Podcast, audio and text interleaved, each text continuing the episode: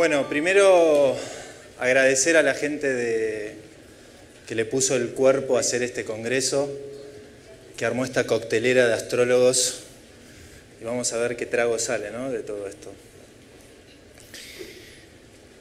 Bueno, desde que me contaron el título del Congreso, eh, también fue un desafío para mí pensar eh, y elaborar la relación entre la astrología y la salud. Eh, y bueno, creo que lo primero que voy a decir es que todo lo que voy a exponer hoy, para este cuerpo, para mí, es una experiencia grupal. Muy desde el comienzo, para mí la astrología nunca estuvo mediada por libros, que si bien fueron parte, sino que muy rápidamente el, el encuentro con este lenguaje vino con el encuentro con otros, con un grupo. Entonces la astrología para mí sensorialmente, muy desde el principio, fue algo interactivo. Nunca fue algo eh, de mi mente y mi pensamiento, sino que fue algo más de mi cuerpo y los vínculos. Entonces, ¿qué quiero decir con esto de que para mí la astrología es un entrenamiento vincular.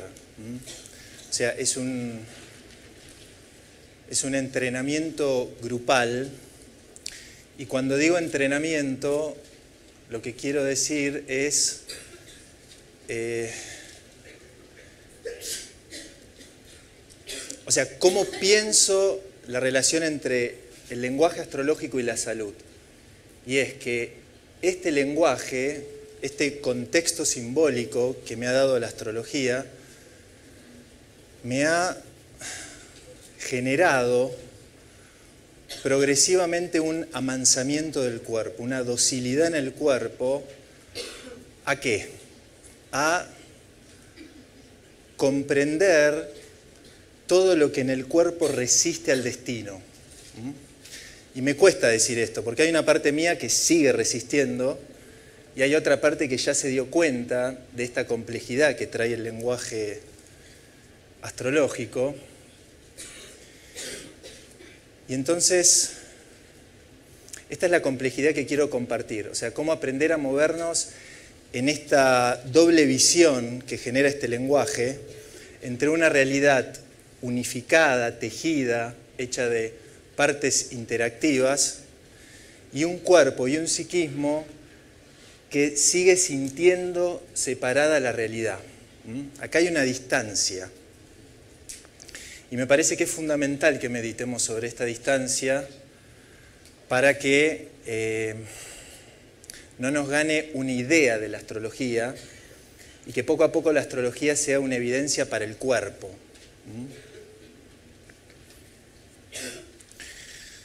Y esto lo voy a decir así. La astrología me ha hecho abdicar, me ha hecho arrodillarme ante el hecho de que el destino siempre tuvo razón y yo no. O sea, yo nunca tengo razón y la astrología es un lenguaje que me permitió reconocer que hay un código tremendamente misterioso, que lo representamos con el mandal astrológico, que una y otra vez me ha hecho evidente cómo las experiencias que el destino trae a mi vida, y cuando digo destino estoy hablando de los vínculos, estoy hablando de seres de carne y hueso, como una exteriorización de lo que soy, y una y otra vez me di cuenta que yo no tengo razón, pero el destino sí la tiene. Así que Creo que explicitar algunas de estas cuestiones es lo que se va a tratar eh, la, ponencia de hoy.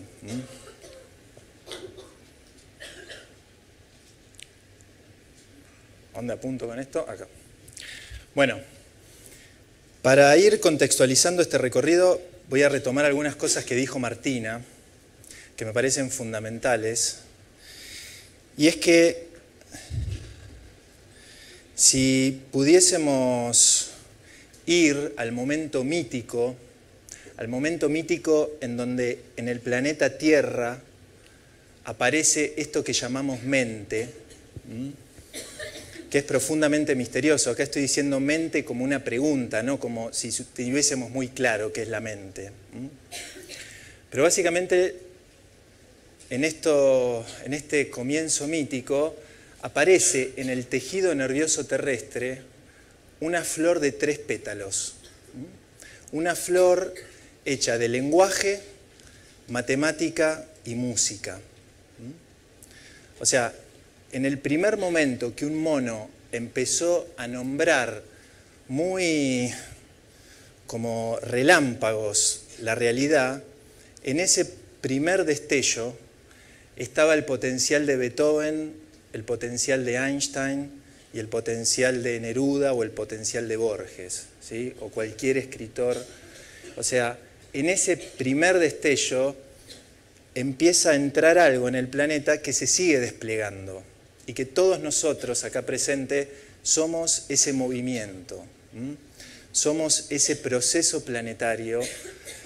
Y esto me parece muy importante porque tenemos que resonar con, aprender a resonar con algo que nos trasciende, que está mucho más allá de los aprendizajes fragmentarios del yo, que si bien son parte y fundamentales, pero me parece que la riqueza de la astrología es cómo el cuerpo puede entrar en una dinámica mucho más amplia para emprender a, sentir el vínculo entre la Tierra y la galaxia como un proceso que está mucho más allá de, de cómo normalmente sentimos y pensamos la realidad. ¿no? Entonces, esta primera mente, estos tempranos comienzos de la mente en el planeta Tierra, necesariamente tuvieron que entrar en un cuerpo en el que todos sus procesos mentales y vitales estaban al servicio de la supervivencia. O sea, quiero decir que la mente entra en un cuerpo en donde su necesidad primordial es sobrevivir. ¿Se entiende? Esto no es una crítica, sino es que podamos resonar con ese proceso. Los primeros cuerpos empezaron a sintetizar y a conectar con esto que llamamos mente, usaron toda la energía nueva disponible mental al servicio de la supervivencia. ¿Mm? Entonces, ¿qué empieza a pasar? ¿Mm? Acá estoy retomando algunas cuestiones que dijo Martina, que el cuerpo ante el pulso de la vida y algo tan avasallante, empezó a nombrar la realidad y al empezar a nombrarla, le empezó a quitar poder a ese pulso indiferenciado. O sea, nombrar nos calma porque nombrar nos da la sensación de que tenemos control y conocimiento sobre aquello que nombramos.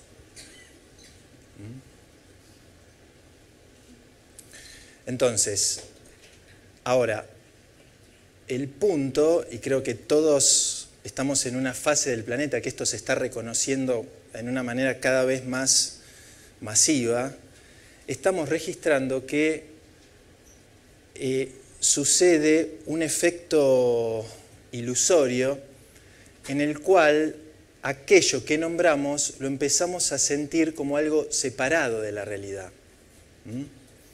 Por eso puse esta imagen. Fíjense, el ojo dice árbol y en el momento que digo árbol, que nombro árbol, eso me va a posibilitar un montón de operaciones sobre ese árbol, por ejemplo, aprender a ver qué frutos da, qué frutos no da, cuándo plantarlo, cuándo no plantarlo, pero me genera una sensación de que existe algo ahí separado llamado árbol. Y de la misma manera que siento separado, ¿cómo se va a sentir el cuerpo de aquel que ve separado? Necesariamente se va a sentir separado. ¿Mm? O sea, ¿esto por qué lo digo? Porque la astrología cuestiona la percepción. Y esto es lo fundamental sobre lo que tenemos que meditar. Que si veo separado, me voy a sentir separado. ¿Mm? Entonces, si significo objetos separados, el sujeto se lo va a sentir corporalmente, el cuerpo va a tener sensaciones de separación y esas sensaciones nos van a llevar hacia dinámicas de control y de dominio sobre la realidad. ¿Mm? ¿Se capta la lógica? O sea, el cuerpo no puede no pasar por esa fase. La mente entrando en el cuerpo no puede no pasar por esa fase. Es necesario que pasemos por ahí. ¿Mm? Como es necesario que en algún momento empecemos a darnos cuenta de, esta, eh, de este error perceptivo. Entonces, vamos a pensar algunas operaciones psíquicas que se van dando con esta primera mente. Entonces, la mente entra en un cuerpo y empieza a generar un foco consciente. Acá, en este salón, hay 300 centros del universo. ven? Cada uno percibe el universo desde sí mismo. Entonces, el cuerpo que se siente el centro del universo empieza a generar un proceso de identificación con los objetos. ¿Qué quiero decir con esto? Pongámoslo bien concreto. Cuando uno dice, yo soy de Boca, o yo soy del Colo Colo, o yo soy de Universidad Católica, ¿no? Para no generar... Fíjense que cuando alguien critica al Colo Colo o a la Universidad Católica, ¿qué siente el cuerpo? Que se meten con uno. ¿Mm? Fíjense que el verbo soy viene de ser. Usamos el ser en relación a los objetos. Soy del Colo Colo, soy de la Universidad Católica, soy, creo en tal cosa, soy de tal partido político. Entonces, esta mente que está tratando de estabilizar la realidad, porque la calma estabilizar la realidad, porque la realidad tiene un pulso muy desconcertante para el cuerpo, entonces, ¿cómo se calma? Identificándose objetos y tratando de que esos objetos queden estables. Por ejemplo, yo soy terapeuta, trabajo en consulta astrológica y quienes nos dediquemos a eso, somos muy conscientes de lo que le genera a cada uno, por ejemplo, las mudanzas, los divorcios, todos los procesos de cambio, al cuerpo lo angustian mucho, porque nos evidencian que la realidad tiene un dinamismo que está más allá de nuestro control. Esto es un hecho sensorial. Entonces, la pregunta es, ¿puede este estructura perceptiva mental sentir a la astrología, la puede pensar. ¿sí? Y es muy necesario que el cerebro aprenda a pensar la astrología. La pregunta es, ¿cómo aprendemos a sentirla? ¿Mm? Que me parece que es un poco lo que hablaba Martina cuando traía esto de la nueva ola de la astrología. Me parece es cómo podemos aprender a usar este lenguaje para realmente generar nuevas sensaciones corporales. ¿Mm? ¿Sí? O sea, para que el cuerpo terrestre aprenda a sentir algo que esta primera fase todavía no concibe o le cuesta sentir. ¿Mm? Entonces, ahora, ¿por qué el lenguaje astrológico tiene este potencial? ¿Mm? Y acá es donde quiero presentar un concepto que me parece clave, que es el concepto de códigos de encuentro. ¿Qué quiero decir con esto? Que a mí siempre me, de chico, y creo que a todos les ha pasado, cuando de chiquito agarraba una semilla y decía, uy, acá hay un roble, ¿no? Y uno veía cómo algo ahí tan chiquitito se podría transformar en algo tan grande, ¿no? tan potente. Y creo que esa intuición y esa sensación de maravilla viene con poder meditar sobre esto, sobre los códigos de encuentro. ¿Qué quiero decir? Que cuando uno ve una semilla, uno ve algo latente, hay una potencia latente. Ahora, esa potencia latente, si no cae en un suelo fértil, si no le cae lluvia, si no le da el sol, esa potencia no se manifiesta. O sea, la semilla de un roble no es el roble en sí mismo, sino que es un código de encuentro, porque sin el sol, sin la tierra, sin los pájaros y sin el sol no hay roble, no es roble. ¿Se ve?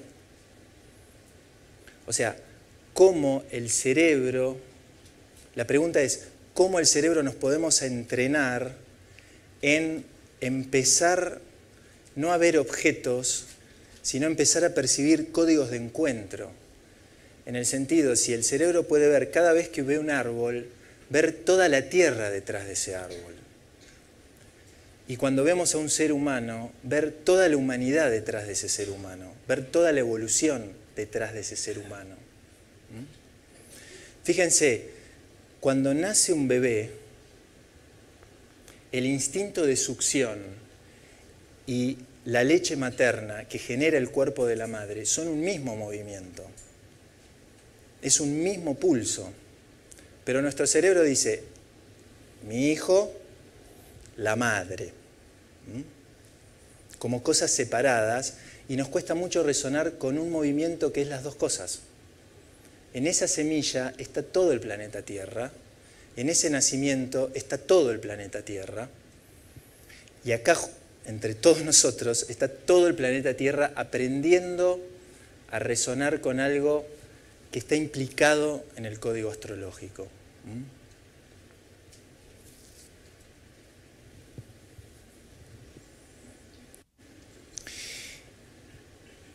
Y lo que quiero decir con códigos de encuentro es que es un concepto que hay que meditarlo para que pueda generar nuevas sensaciones. Es un concepto que tiene el potencial de generar nuevas sensaciones. Y de vuelta creo que esa es la potencia del código astrológico. A mí me causa gracia muchas veces en primer año con los chicos nuevos que están entrando ¿no? a aprender astrología, siempre les digo, la astrología es un entrenamiento corporal. Y están así sentados con una virome y me dicen, ¿corporal? ¿De qué está hablando? ¿no? Estoy en una clase, estoy escuchando, no estoy moviendo nada. No parece que es corporal. Ahora, en tercer año, cuando ya fuimos mucho más a fondo y el cuerpo está todo movilizado por lo que está descubriendo, dicen, ah, es corporal, ¿no? Es muy corporal investigar la astrología. Entonces, los códigos, o sea, los símbolos astrológicos son códigos de encuentro. Porque el significado de Aries solo cobra coherencia en relación a la totalidad de la cual forma parte Aries. ¿Lo ven? En lo ariano hay un pulso latente que solo se consuma en Pisces. Entonces, cuando uno dice manifestación, está hablando de un impulso, de algo latente que se va a empezar a manifestar y que nosotros sabemos que eso va a llegar a su final en Pisces. O sea que Aries no es Aries sin Pisces. Aries no es Aries sin Tauro. Y así sucesivamente. Y la luna no es la luna sin Saturno. Y Saturno no es Saturno sin la luna. ¿Sí? O sea, el código astrológico en sí mismo es un mandala. Entonces, la potencia del código astrológico es generar sensaciones mandálicas. ¿eh? sensaciones, sensaciones no recortadas, no fragmentarias.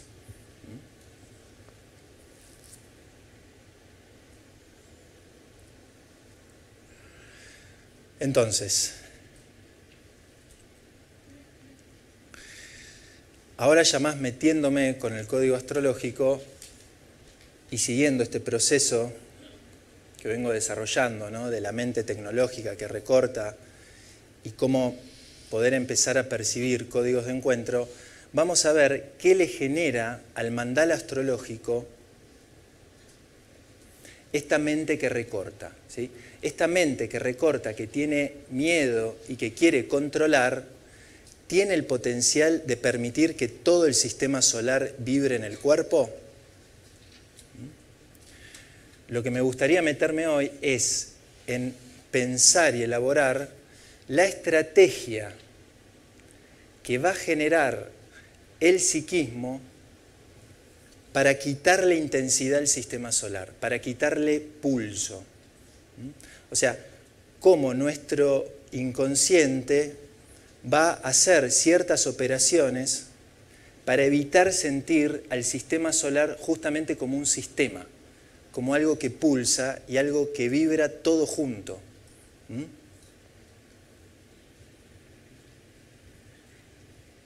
Entonces, acá es lo que llamo identificaciones fragmentarias o la lógica del O versus algo que vamos a seguir hacia ahora que es la de códigos de encuentro o la lógica del I. ¿Qué me refiero a la lógica del O o lógica, y lógica del I? Que si el psiquismo utiliza esta estrategia de dividir la energía, y esto es muy claro en consulta, hoy nos vamos a meter con muchos ejemplos para poder pensarlo, vamos a ver que lo solar en esta dimensión, en una dimensión fragmentaria, se va a transformar en una identidad fija, en alguien recortado, en alguien que ya sabe quién es. Yo soy así yo soy asá. Y eso lo que está diciendo es que hay una identificación fija para sentir que el mundo es fijo. ¿En la trampa? O sea, nosotros creamos una identidad fija para sentir que la realidad es fija. Habría que ver si esto es vibrante o si es una necesidad inconsciente psicológica la que genera este truco. Y la lógica del I, no sé bien a dónde apuntar nunca, ahí. La lógica del I va a ser una lógica para entrenar, ¿sí? Yo siento que recién estoy empezando a entrenar esto, y llevo ocho años de esto, y es una lógica donde descubrir que Saturno siempre es con la Luna, y que la luna siempre es con Saturno, vibratoriamente hablando. Que Marte siempre es con Venus y Venus siempre es con Marte y Mercurio y Júpiter siempre están juntos y lo que lo divide y lo separa en funciones como antagónicas es una resistencia del cuerpo. Entonces vamos a pensar empecemos a elaborar alguna de estas cuestiones. No, me gustó más esto. Ahí está. Bueno, vamos a movernos en esta doble, ¿sí? En estas dos dimensiones o dos lógicas o dos modos o dos usos de la astrología, ¿sí? El lenguaje es el mismo, pero esta mente va a ser un uso de la astrología distinta a esta. ¿Mm? Entonces, fíjense, pensemos ahora en el par Saturno-Luna. Muy gracioso, cuando estaba pensando esto, me puse en Google y dije, a ver, eh, imágenes de Cronos, ¿no? Saturno. Y apareció un barbudo musculoso con rayos en la espalda y nubes, todo garante, sólido, ¿no? Como la sensación de este sabe. Este, me puedo entregar a este porque este va a saber lo que hay que hacer. Y lo que sucede en consulta, y mírenlo en las películas, van a ver que lo que nos sucede ante las situaciones de responsabilidad o las personas que tienen que tomar decisiones responsables sobre el mundo y cosas serias, son personas que para salir a la realidad y hacerse cargo de estas responsabilidades y de estas decisiones, inconscientemente, ¿qué se arma? Que tengo que negar mi lado vulnerable. ¿Lo ven? Ser serio y responsable es no dejarme invadir por las emociones. Que no se vea que soy vulnerable. ¿Votarían un presidente que diga, síganme, pero tengo miedo? ¿Lo votarían si viéramos a un presidente con susto? Sean muy sinceros, ¿eh? Porque no, ¿no? Porque van a ver que nosotros queremos que el que sabe, el que sale al mundo, sea una fantasía de solidez que inconscientemente implica la exclusión de la luna. O sea, salir al mundo es poner la panza dura, es no sentir.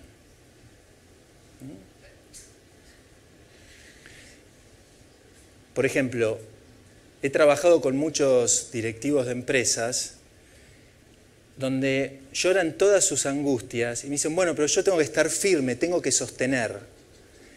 Y es triste porque lamentablemente es así. Si él mostrara su tristeza, si él mostrara su miedo, se generaliza un miedo porque él rompería el arquetipo de, de, la persona sólida, garante y responsable. ¿Se siente el dolor de esto? Porque mientras querramos personas sólidas, garantes y responsables, negando sus emociones, cada uno de nosotros cuando tiene que salir al mundo tiene que dar con la medida de ese arquetipo. Y eso no nos dice el lenguaje astrológico, eso es una reacción psicológica de la mente tecnológica a, a lo que vibra, a lo que pulsa. Y viceversa, vamos del lado de la luna. Un día estaba caminando y pasaba por la puerta de una comunidad religiosa que había gente de seguridad, había un vallado, unas rejas súper, no dejaban entrar casi el sol, pero muy así, detrás de esas rejas se veía un jardín precioso. O sea, fíjense la necesidad que tenemos de proteger lo íntimo de la realidad, de proteger el interior de la realidad, casi de aislarlo. O sea, si la luna no quiere tomar contacto con la realidad, con el mundo de Saturno, que sería el mundo exterior, y la luna el mundo interior, si el mundo interior no madura para sentir realmente lo que es la realidad, ¿qué le pasa a la luna? Va a quedar en un mundo emocional muy infantil, muy regresivo, un mundo que no quiere enterarse de la realidad. Y eso va a generar un mundo de fantasías muy potentes que después es muy complejo elaborarlas porque se desilusiona si se entera de la realidad. O sea, cuando aparece Saturno, sea, un síntoma de la distancia entre Saturno y la Luna es que cuando la Luna se entera de Saturno, se desilusiona. En vez de decir, ah, ahora veo más realidad, la Luna siente, me rompes el mundo que me daba calma, que me daba seguridad. ¿Mm? Después también el otro día estaba en una plaza y veía cómo los adultos tenemos permiso de vincularnos con el perro de la persona, ¿no? Y uno mira al perro y le hace, hola lindo, uno le pone caritas, ¿no? Y genera un vínculo de intimidad con el perrito y lo ve al dueño y dice, hola, ¿qué tal? Disculpame, ¿no? ¿No? O sea, la intimidad afuera en el mundo solo nos la permitimos con los perritos y con los nenes. ¿no? Entonces uno lo quiere mirar y conectar, pero como está el padre, uno sigue caminando, ¿no? ¿Por qué? ¿Por qué entre adultos no podemos sentirnos íntimamente en el mundo exterior? ¿Sí? Hay que meditar en estas cosas, porque estos son los síntomas de que nuestro cuerpo divide el sistema solar, no siente sistema solar, siente una identidad fija, antagonizante y por lo tanto no puede sentir el pulso intrínseco de la astrología. ¿Mm? ¿Sí? Pasemos ahora... Ah, ahora, si lo pensamos de este lado,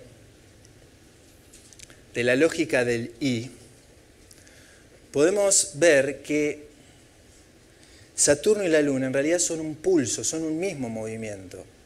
¿Qué quiero decir? Que si nos podemos meditar profundamente en esto, vamos a ver que para tomar verdaderas decisiones responsables sobre la realidad, tenemos que dejar entrar la información de lo vulnerable. Uno diría, cuanto más vulnerabilidad podamos sentir, cuanto más intimidad con otros podamos sentir, y otros que no son de la misma sangre, ¿sí? otros que son de clanes que no tienen nada que ver con nuestro clan. Si podemos ser íntimos con lo diferente, vamos a tomar verdaderas decisiones responsables. Yo sé que es dificilísimo esto, ¿no? Pero me parece que tenemos que entrenar en esto porque es un horizonte que nos plantea el mismo lenguaje astrológico que no existe lo responsable sin lo vulnerable. ¿Mm? Y de la misma manera, si vamos a la luna, nos vamos a dar cuenta que la verdadera intimidad necesita de límites. ¿Mm? Porque si no, en este lado, la luna es un mundo de afecto que no quiere saber nada de los límites y Saturno es un mundo de realidad que no quiere saber nada de lo íntimo y de lo vulnerable. Y lo que vemos de este lado es que el Saturno rígido esconde un lado frágil. ¿Qué es el lado frágil? El lado no maduro de la luna.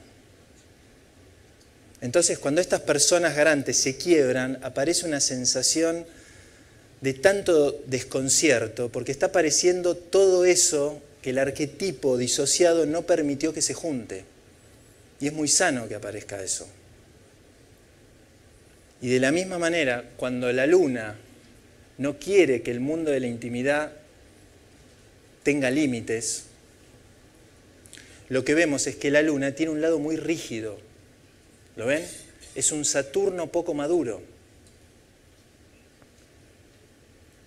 Entonces, para que maduren los dos, uno diría, a una persona muy armada, tirando a lo rígido, hay que ablandarla. En el sentido del entrenamiento es ir hacia lo, blando y viceversa. ¿Mm? Las personas muy dependientes afectivamente tienen que aprender a descubrir cómo el límite genera una intimidad más profunda. ¿Mm? ¿Y cómo se entrena esto? ¿Qué nos dice el mandal astrológico? Que esto solo se entrena en vínculo porque lo latente que está dentro nuestro es un mismo movimiento con los vínculos que están en mi vida. O sea, esto se entrena en vínculo, esto es vínculo. El lenguaje acá es muy limitado porque estoy queriendo decir que los vínculos y el la representación de la carta natal son un mismo movimiento, que a nosotros se nos disocia. Uy, ¿lo apagué?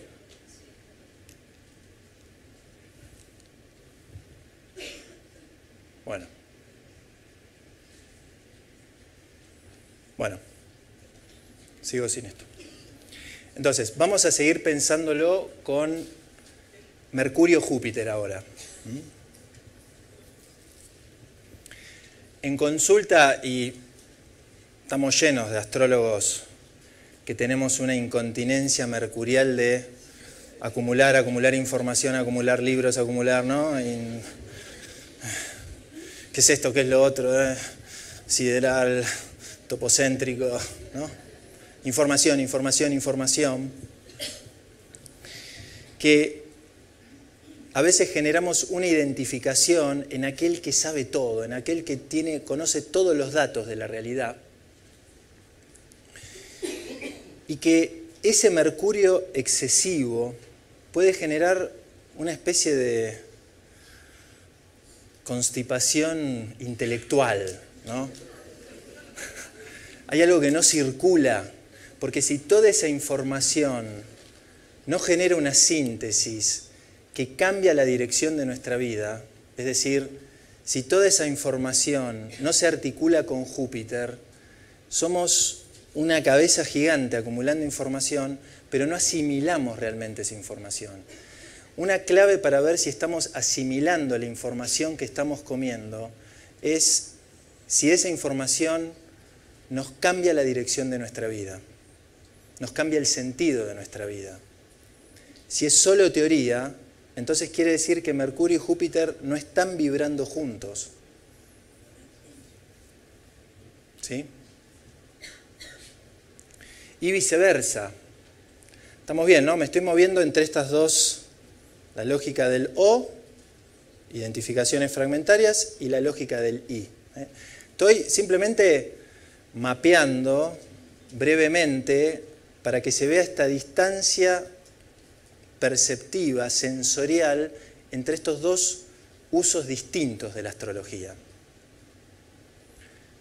Entonces, si Júpiter tiene una, necesidad emocional, ¿sí? porque en un cuerpo asustado, una necesidad de creencias muy rígidas, donde mi creencia es la verdad,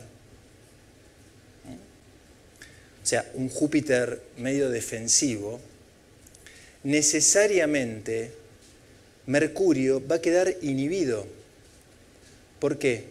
Porque esa verdad fija no va a dejar entrar información que contradiga mi verdad. Entonces, un Júpiter rígido es un Mercurio inhibido.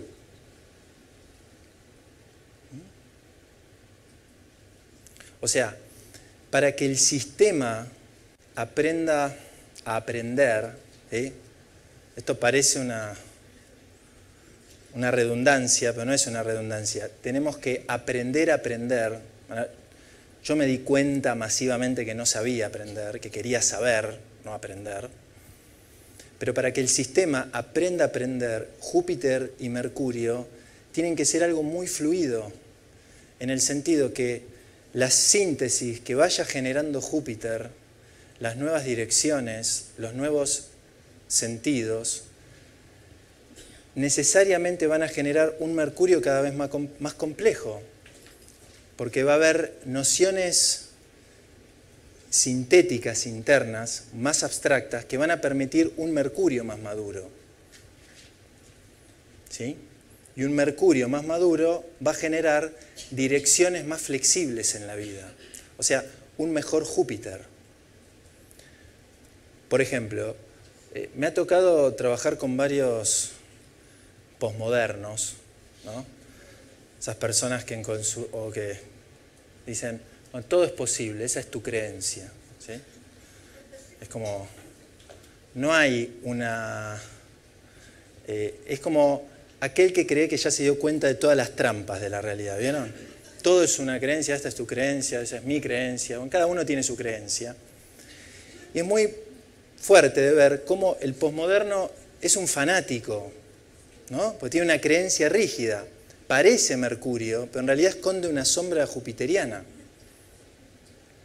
Ven cómo todo el tiempo están articulados los polos. El lenguaje nos dice que vibratoriamente están articulados y estamos, creo que, aprendiendo a sentirlo junto. ¿Mm? Ah, bien. Bueno.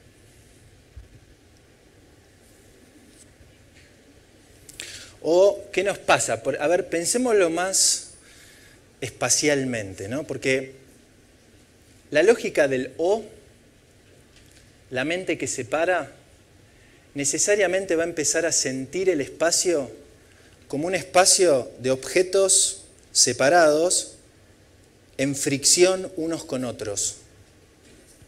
Cada uno al servicio de su propia supervivencia. Entonces fíjense que percibir así, la famosa ley del más fuerte, que es algo que está en todos los cuerpos, es una consecuencia lógica de ese modo de percibirlo, ¿ven?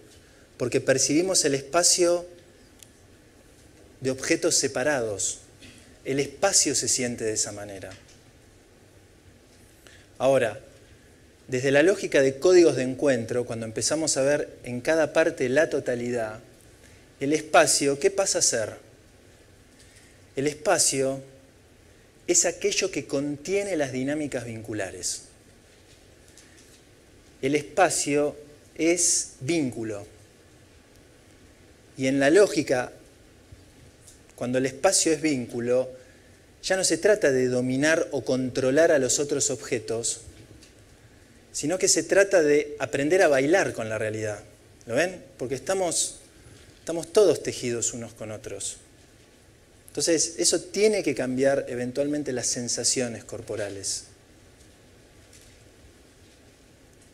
Entonces, ¿qué pasa espacialmente? Por ejemplo, Mercurio-Júpiter.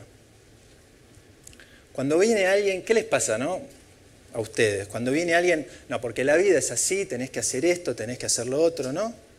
Viene alguien bajando línea jupiterianamente. ¿Qué le pasa a uno? Uno le quiere cuestionar todo, ¿no? necesariamente te empuja Mercurio, porque en el espacio estamos bailando. La carga que sentimos es la sombra del cuerpo, que la jugamos inmediatamente. El espacio es interactivo. Si el otro se pone muy jupiteriano dogmático, nosotros nos ponemos mercuriales cuestionadores.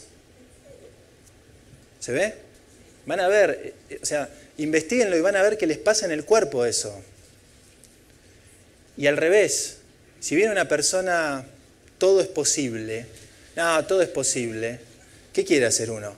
No, pará, dale, hacete cargo de una dirección, ¿no? Te dan ganas de hacer eso. ¿Lo ven? Van a ver que si investigan lo que les pasa en el cuerpo, todo el tiempo estamos en vínculo, bailando uno con los otros. Y ahora Marte-Venus. Lo hago medio rapidito para ir a las preguntas. Si Marte no siente a Venus, lo que genera es un arquetipo de un guerrero que se corta solo, medio duro, grotesco, con mucha fuerza, pero con muy bajo registro de campo y de muy bajo registro a las necesidades de los otros. ¿no? Una persona muy marciana ¿qué sentimos? Che, registrame, ¿no? Nos ponemos en Venus, no me está registrando, porque el campo vibratorio va a generar esa sensación. Y una persona muy complaciente, ¿qué querés? Lo que vos quieras. ¿A dónde vamos? A donde vos quieras. ¿No? ¿Qué nos genera? Dale, ¿qué querés? ¿No? Nos ponemos marcianos. Ahora, ¿eso es que soy marciano o que el vínculo tiene esa distancia? ¿Lo ven? ¿Ven que la astrología nos, nos borra el límite de marcatorio entre uno y otros? ¿Se puede sentir? Yo creo que lo importante de esta ponencia es que podamos sentir algo de esto, que para es registrar que todo el tiempo estamos interactivamente bailando, pero sentimos que el otro es el otro. Mirá que cómo se corta solo esta bestia. Y en realidad, bueno, habría que ver por qué uno está en vínculo con esa bestia, ¿no? ¿Cuál es la bestia dentro? Que de alguna manera tengo la bestia afuera. ¿Mm? Y si lo pensamos en el vínculo, en el mandala como un pulso, como un sistema, podemos quizás ver que para ser realmente vulnerables, venusinamente hablando, hay que tomar mucho riesgo. O sea, hay que tener un muy buen Marte para ser alguien vulnerable, porque es el riesgo de ser vulnerable.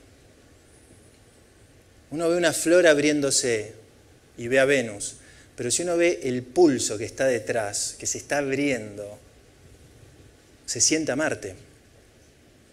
¿Mm? Y de la misma manera, un Marte que tiene registro realmente de los otros es un deseo mucho más potente. O sea, es un, porque es un deseo de encuentro.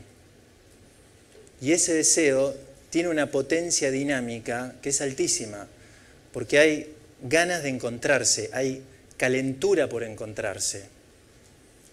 O sea, es Marte, pero un Marte que está al servicio del encuentro.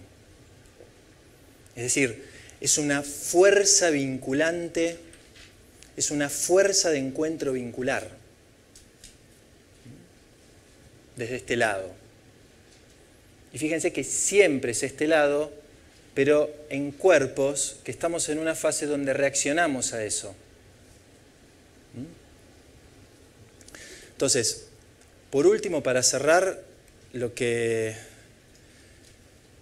me gustaría eh, traer es, hace poco vi un documental muy, que me pareció muy hermoso, que se llama One Strange Rock, que es un documental de la National Geographic, que lo conduce Will Smith, que es muy interesante porque están investigando, o sea, todos los avances que está teniendo la humanidad, porque podemos poner eh, naves en órbita, orbitando la Tierra, y empezando a ver al planeta como un organismo unificado, el planeta como un organismo.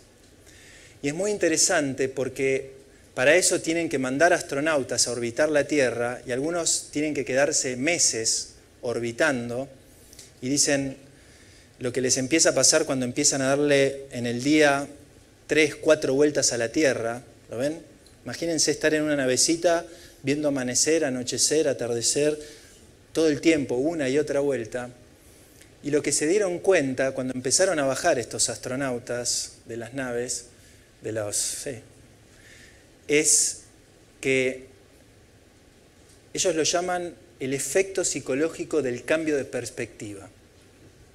Porque todos estos astronautas lo que empezaron a decir es que ya no pueden sentir a la Tierra como este país y este otro país y este otro país, lo que empiezan a sentir es que la Tierra es una sola. Y yo, perdón, ¿eh? yo creo que la astrología tiene el potencial de hacernos sentir una sola especie, una sola humanidad.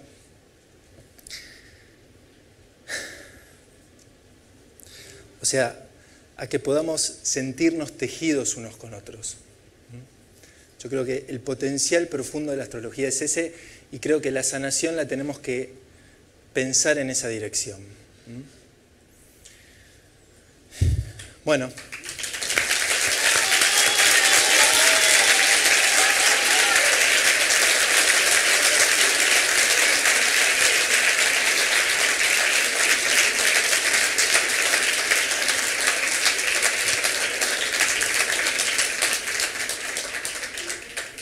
Bueno, ahora sí, si alguien tiene alguna pregunta.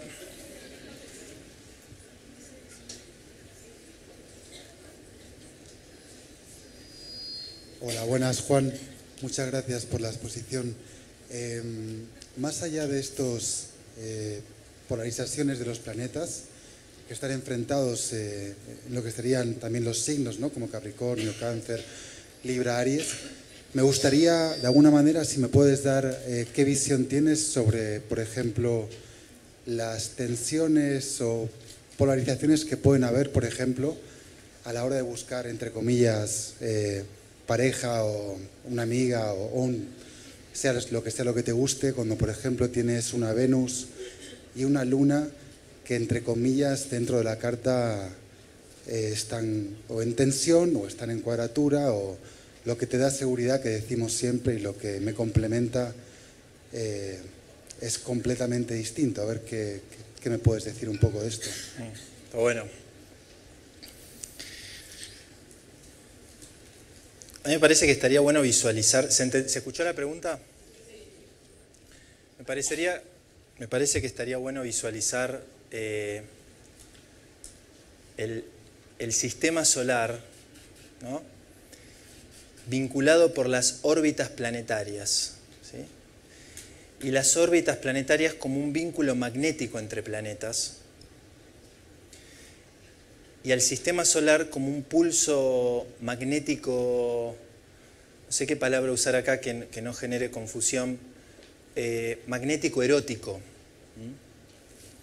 Pero a ver, lo que quiero decir es que si uno se enamora de tal persona, es más importante dejarse llevar por el enamoramiento y ver qué aprendizaje trae. Porque eso está despertando algo latente adentro, porque es un código de encuentro y es mucho más importante dejarse llevar por ese magnetismo que entender si me conviene o no, por qué cuadratura o qué oposición o qué... ¿Se entiende? Es mucho más importante ser dóciles al magnetismo que habita en los cuerpos que a la idea de cómo ubicar al otro. Porque si reducimos la astrología a cómo ubicar y qué vínculo me conviene, ¿ven? Seguimos en la lógica de objetos. Ahora, si misteriosamente me atrae esa persona y no sé bien por qué, pues no, parecería ser que no tenemos nada que ver, les puedo asegurar que la docilidad a entregarse a ese aprendizaje va a terminar revelando algo que nos va a sorprender. O sea, los aprendizajes nos tienen que sorprender. Si no nos sorprenden, no estamos aprendiendo. Y eso, entonces no podemos saber de antemano qué nos conviene.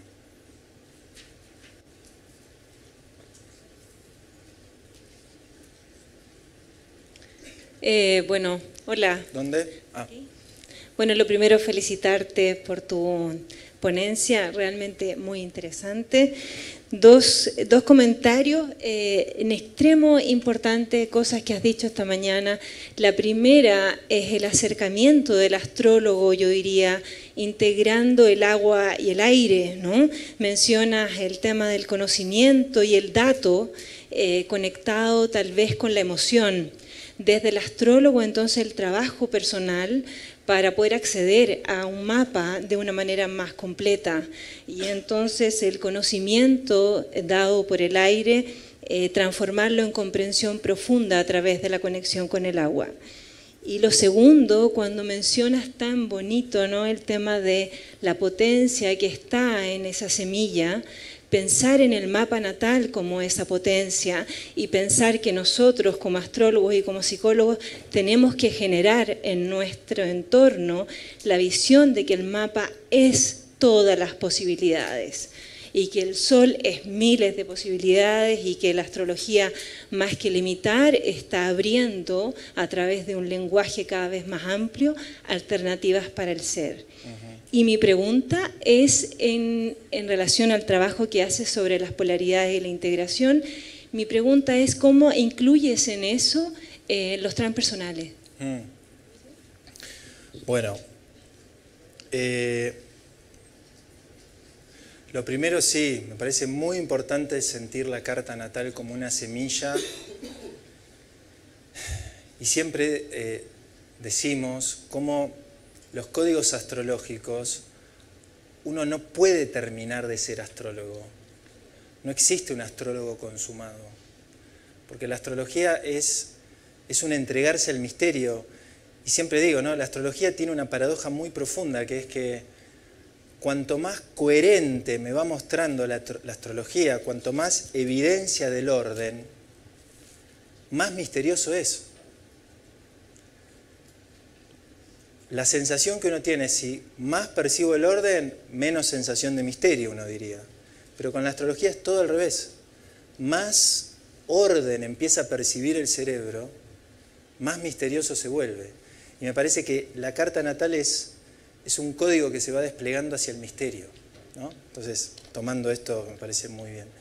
Y segundo, eh, no traje los transpersonales para no seguir eh, sumando temáticas, pero me parece que para que los transpersonales realmente puedan entrar en la percepción y puedan transformarse en una información genuina y que no reaccionemos a los transpersonales, me parece que esto que traje hoy es fundamental para que el cuerpo vaya ganando una elasticidad sistémica, para que se vuelva dócil el cuerpo, para que los transpersonales realmente puedan entrar y que Neptuno eventualmente en un futuro, quizás no, pero ojalá, no sea hechizo y sea resonancia universal, que Plutón no sea terror a la muerte y genere control y que sea potencia transformadora, y que Urano no sea locura disruptiva y pueda ser eh, creatividad singular. Me parece que esta lógica de lo que aprende a bailar con la realidad es lo que eventualmente puede generar una maduración de los transpersonales.